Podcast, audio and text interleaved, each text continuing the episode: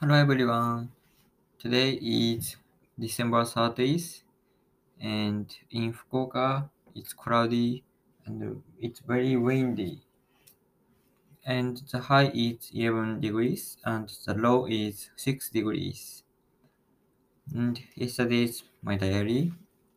Uh, yesterday um, at a bookstore I bought a book about money and a gift card for a bookstore. And I bought a book about money because I will turn 20 soon, so I want to study money. When I finish reading the book I'm reading, I want to read it as soon as possible. And I bought a gift card as a New Year's gift to my brother.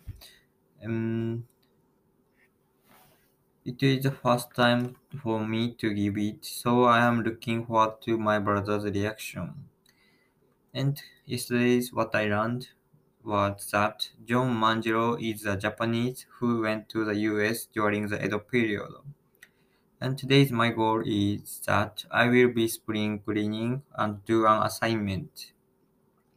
And next, today's English explanation. And a gift card for a bookstore.